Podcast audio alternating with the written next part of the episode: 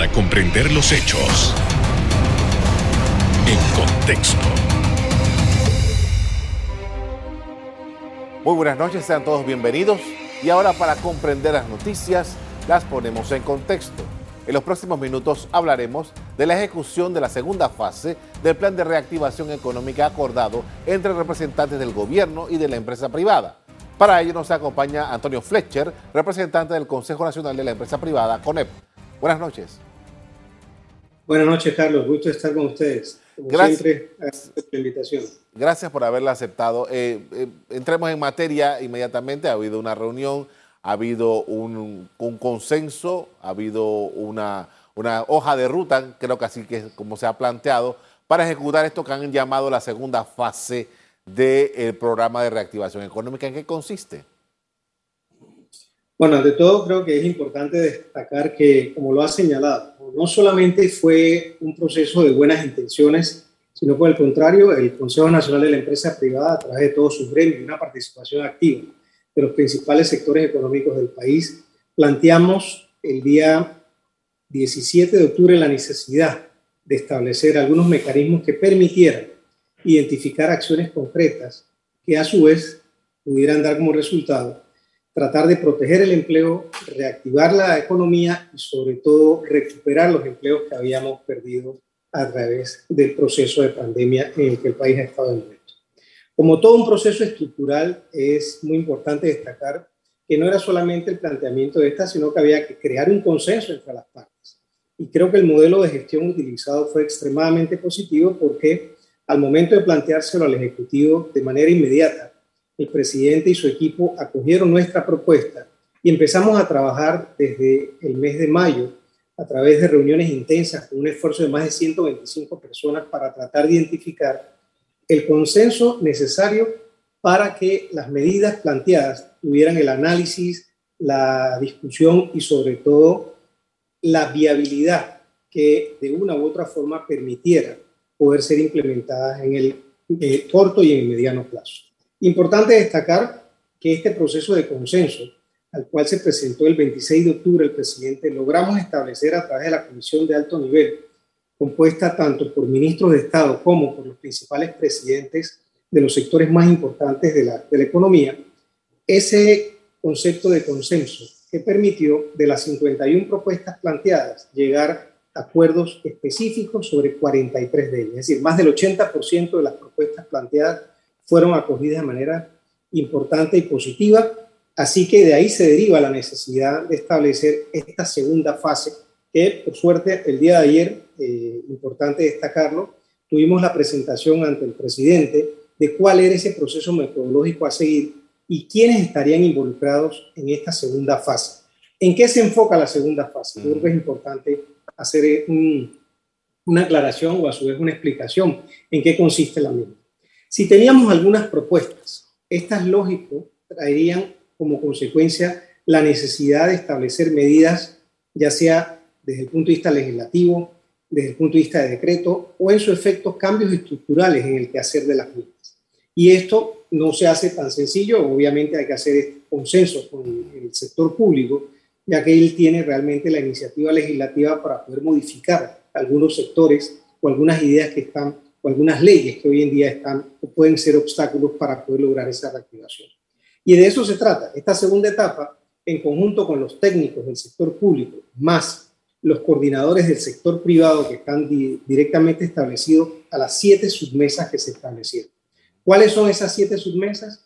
Las transversales, la de finanzas, la de construcción, la del sector turístico, la del sector agropecuario y también otra que en alguna forma también conlleva un proceso extremadamente importante que es el sector industrial.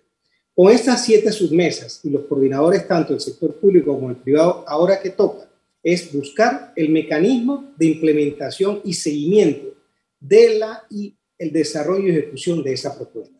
Para entonces que esto de una forma muy práctica redunde en tratar de recuperar los empleos que hemos perdido o en su efecto crear nuevos empleos, que es lo que estamos buscando en esta etapa del proceso. Señor Fletcher, Panamá tiene una economía capitalista, una economía de eh, mercado abierto, en el que el mercado eh, dicta muchas de las pautas de lo que estamos haciendo.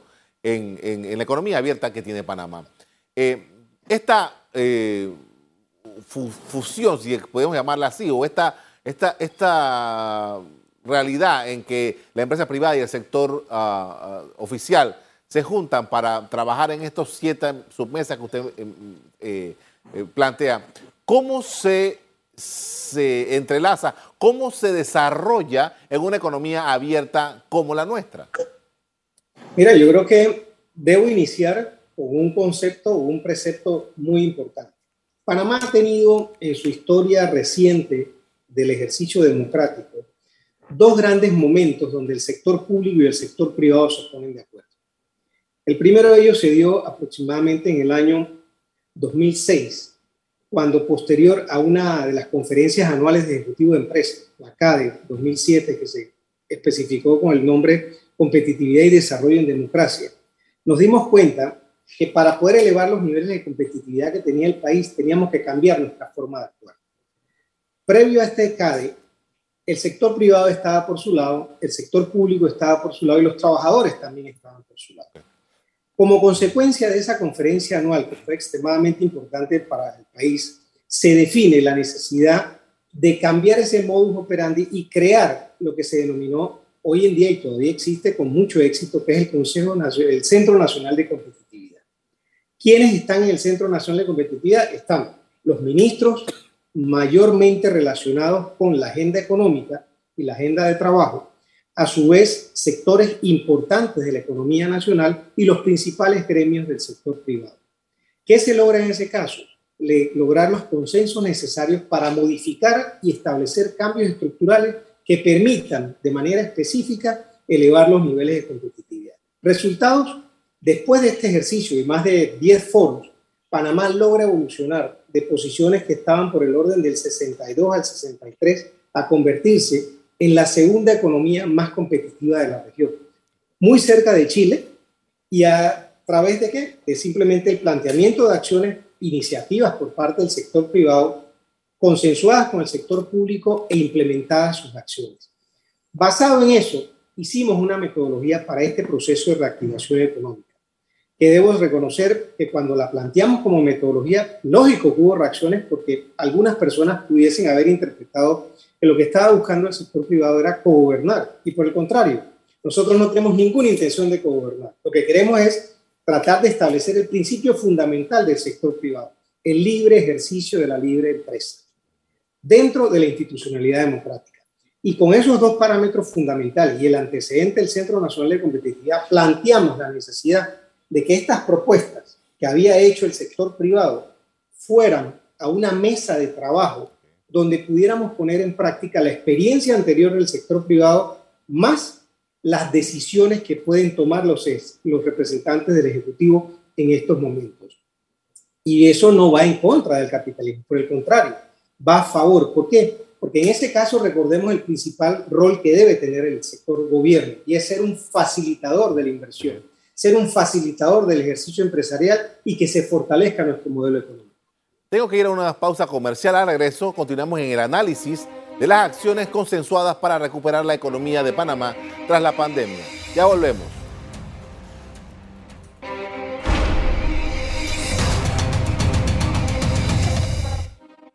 Estamos de regreso con Antonio Fletcher, representante del CONEP, ante la Comisión Público-Privada que trabaja en el plan de reactivación de la economía de Panamá. Y justamente, usted nos acaba de decir, hay siete submesas que van a estar trabajando, siete submesas que son siete eh, actividades económicas distintas que se va a trabajar en él. ¿Qué se espera? ¿Cómo se, ¿Cuáles son los elementos que se van a poner sobre la mesa para discutir y en qué plazo eh, tienen para producir algún resultado? Ok, es importante tu pregunta, Carlos, porque esa es una de las preguntas que se están haciendo la mayor parte de los panameños. La mayor parte de los panameños quieren ver resultados, quieren ver generación de empleo, quieren ver apertura casi al 100% del país y quieren ver reactivación o en su efecto el incremento de esa masa de, de flujo de capitales que permita un mejor intercambio de bienes y servicios. Pero para eso implementamos una metodología que fue debidamente aprobada el día de ayer. ¿En qué consiste la metodología? Tenemos que seguir trabajando en mesas de trabajo. Esa mesa de trabajo va a analizar la propuesta que ya fue consensuada va a derivar qué tipo de reglamentación, cambio estructural o en su efecto crear una nueva iniciativa legislativa para que ésta se pueda implementar. Te cito un ejemplo. Nosotros dentro de las propuestas transversales pusimos que había que proteger de una forma muy importante lo que se denomina los jóvenes o el empleo de los jóvenes. Si tomamos en cuenta la estadística, si sumamos el 2019, la graduación del 2019, la graduación del 2020 y la graduación del 2021, estamos hablando aproximadamente 120 mil jóvenes panameños que van a estar entre 18 y 19 años que salen al mercado. ¿Salen al mercado en qué sentido? Salen de la secundaria y tienen dos caminos, seguir estudiando o buscar la forma de insertarse. Sabemos y es consciente todo el sector privado que la situación económica, muchos hogares van a tener dificultades para poder enfrentar ese proceso de continuación o de continuidad del estudio superior de sus hijos o sus familiares. ¿Qué creamos en este caso entonces? Volver a implementar una ley de primer empleo. Esa ley de primer empleo que busca realmente establecer en los próximos 12 meses, una vez que la iniciativa legislativa sea debidamente aprobada por la Asamblea, de la creación de 30.000 puestos de trabajo, donde el sector privado absorbe a estos muchachos y se crea bajo el concepto de primer empleo. Es decir, es darle la oportunidad a esos jóvenes que no van a tener ese mismo criterio de oportunidad de ir a estudiar, poder insertarse al mercado laboral y trabajar de manera efectiva y directa dentro del sector privado por supuesto, con algún esquema de fomento para que evidentemente más empresas puedan participar y puedan generar estos empleos. Si logramos hacerlo con la iniciativa legislativa que ya está bastante avanzada, solamente es cuestión de que la mesa de transversal permita y le dé el visto bueno para llevarlo a la Asamblea, evidentemente tiene que ser el Ejecutivo porque es el que tiene la iniciativa legislativa. Tendríamos un impacto inmediato en la oportunidad de crear 30.000 empleos que ya sabes lo que esto puede significar a esa generación reciente graduada, de reciente graduación que va a incorporarse a la vida activa en los próximos 60 días, en complemento con los del 2019 y del 2020. ¿Qué significa eso? Que las mesas tendrán que tomar la propuesta, analizar en su justa dimensión de qué manera podemos implementarla lo más rápido posible. Es importante destacar también, para efecto de toda la comunidad que esté informada, que muchas de las propuestas que planteó el Consejo Nacional de la Empresa Privada, de las 51 propuestas, aproximadamente el 60% de ellas eran de implementación en el mediano plazo. ¿Por qué? Porque requerían cambios estructurales.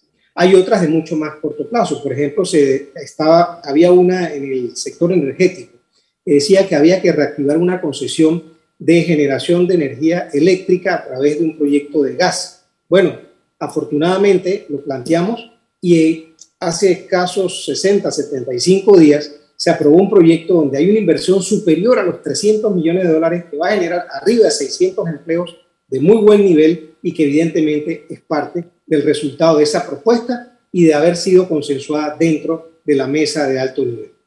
Me llama la atención que usted en el, en el eh, segmento anterior mencionaba, por ejemplo, que una de las cosas que estaban en el tapete era lo relacionado con la industria. La industria de Panamá ah, en los últimos, qué sé yo, 20 años ha experimentado, 20, 25 años ha experimentado una reducción en su tamaño, una reducción en su productividad, eh, producto de toda esta, la globalización, etcétera, una serie de fenómenos que golpearon a la industria panameña.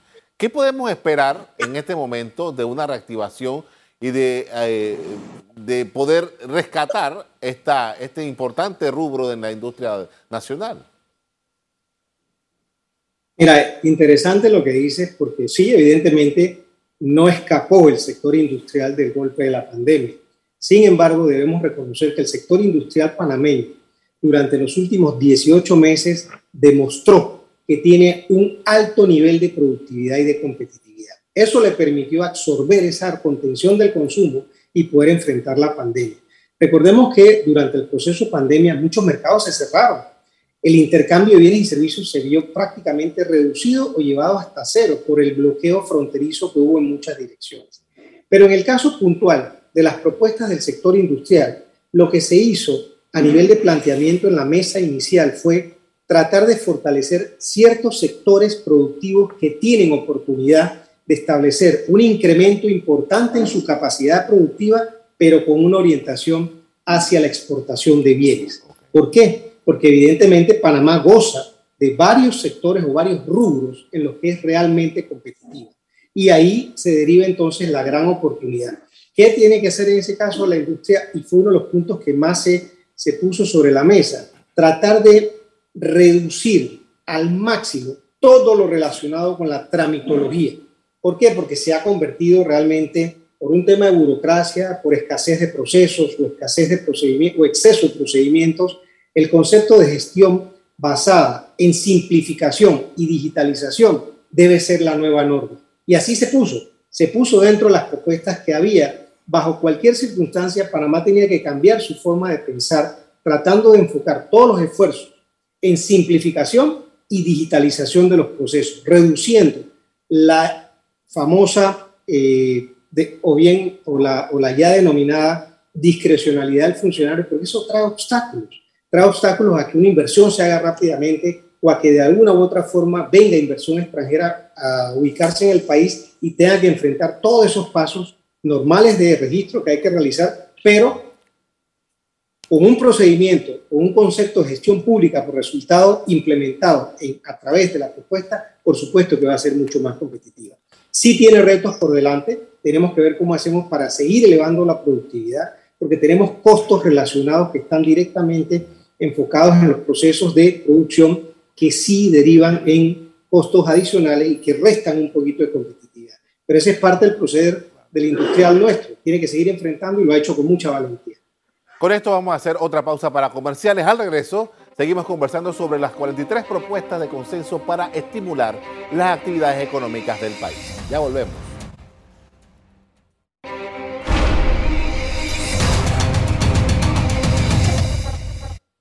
En la parte final estamos de regreso con Antonio Fletcher, representante del CONEP, ante la Comisión Público-Privada que trabaja en el plan de reactivación de la economía. Y antes de seguir eh, con, esta fase 2 que hemos venido conversando desde el principio del programa, quería preguntarle su evaluación. Eh, este, estamos en una condición económica que se, que se ha puesto muy complicada desde marzo del año pasado. ¿Qué evaluación hacemos en este momento, noviembre del 2021, con lo que se ha podido hacer o poner a andar de la economía panameña? Bueno, yo creo que ahí hay que partir de un principio fundamental.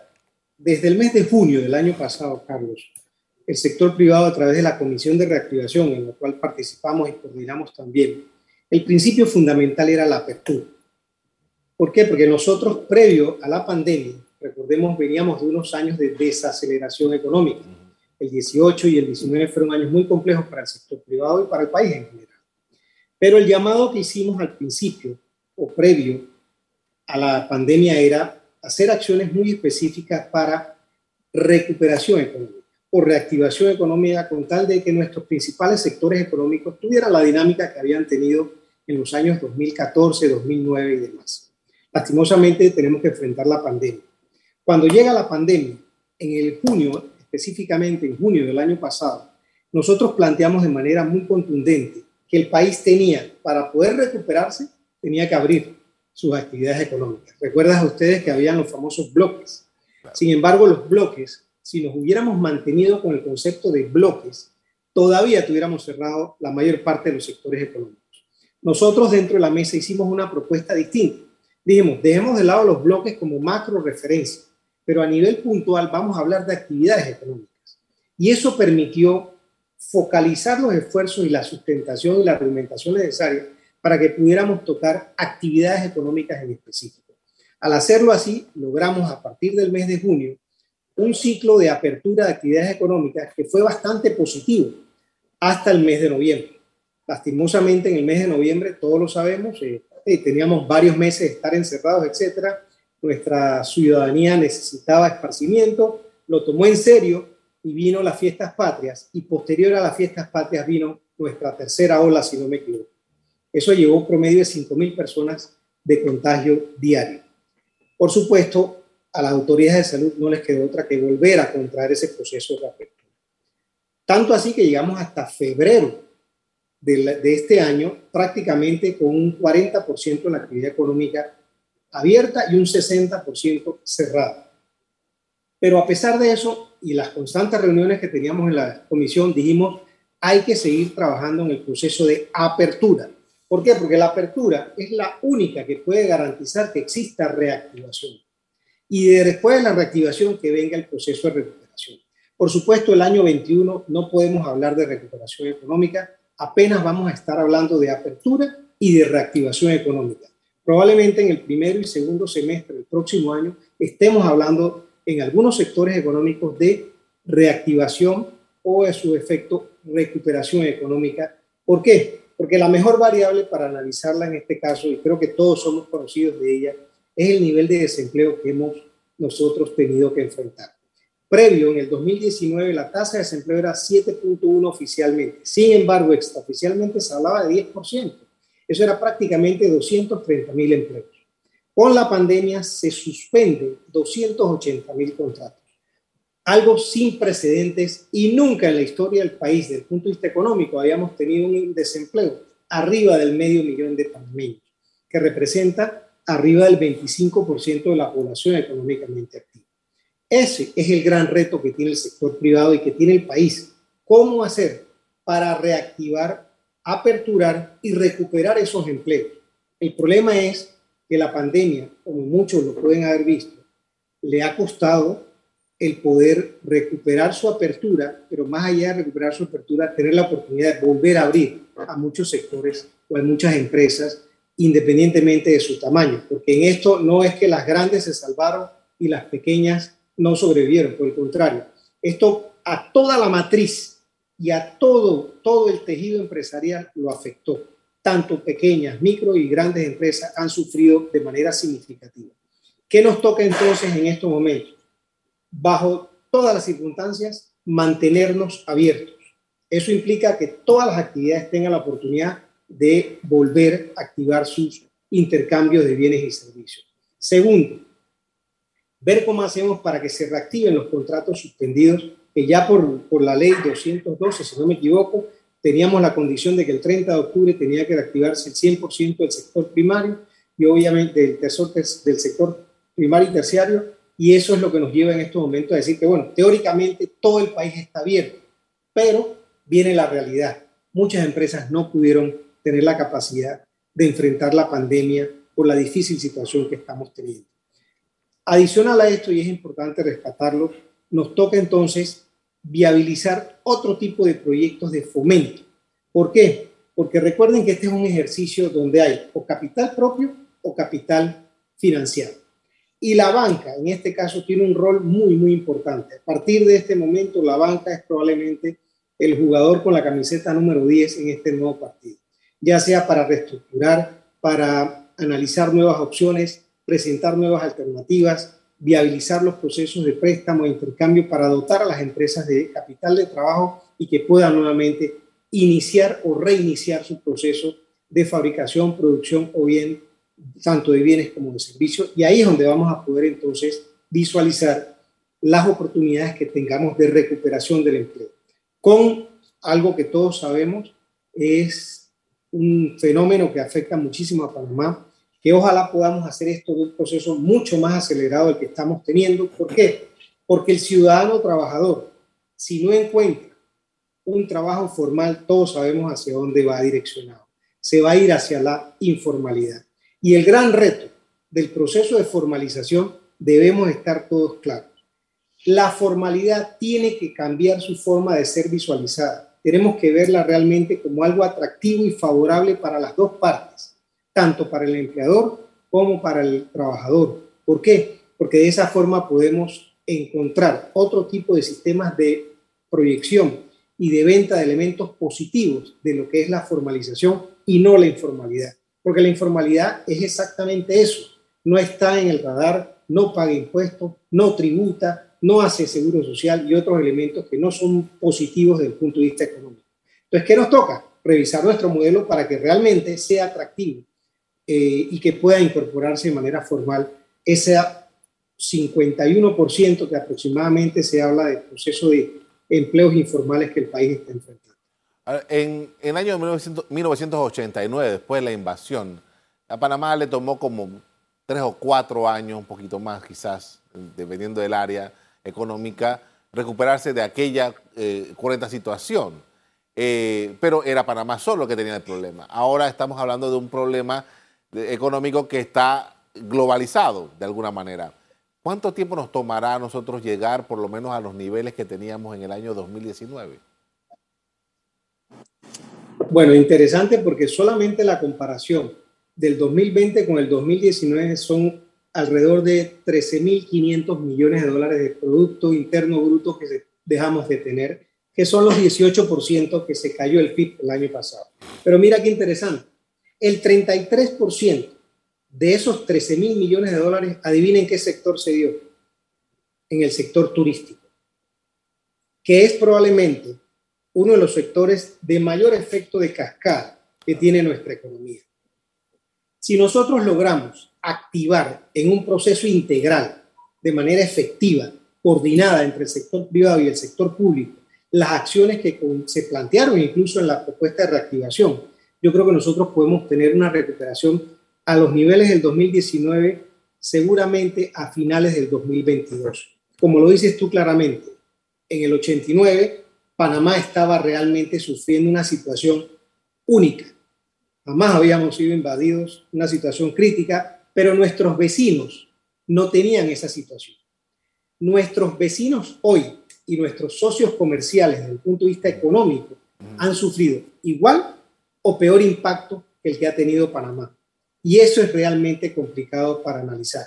Pero hay una diferencia significativa entre el 89 y el año 2021 y 2022. Y esas diferencias son, te las enmarco en tres elementos fundamentales. Primero, tenemos una economía mucho más diversificada. Segundo, estamos en democracia. Y tercero, tienes un sector privado, como siempre, comprometido para salir adelante en este proceso de recuperación económica. Le agradezco mucho, señor Fletcher, por habernos acompañado esta noche con sus evaluaciones sobre lo que ocurre con esta nueva fase para recuperar la economía. Muy amable. Muchas gracias a ustedes. De acuerdo con la información que sale del gobierno, esta segunda fase de la reactivación implica siete meses de trabajo que tratarán asuntos como el turismo, la energía, finanzas y la agricultura. Hasta aquí el programa de hoy. Les doy las gracias por acompañarnos. Me despido invitándolos a que continúen disfrutando de nuestra programación. Buenas noches. Thank you.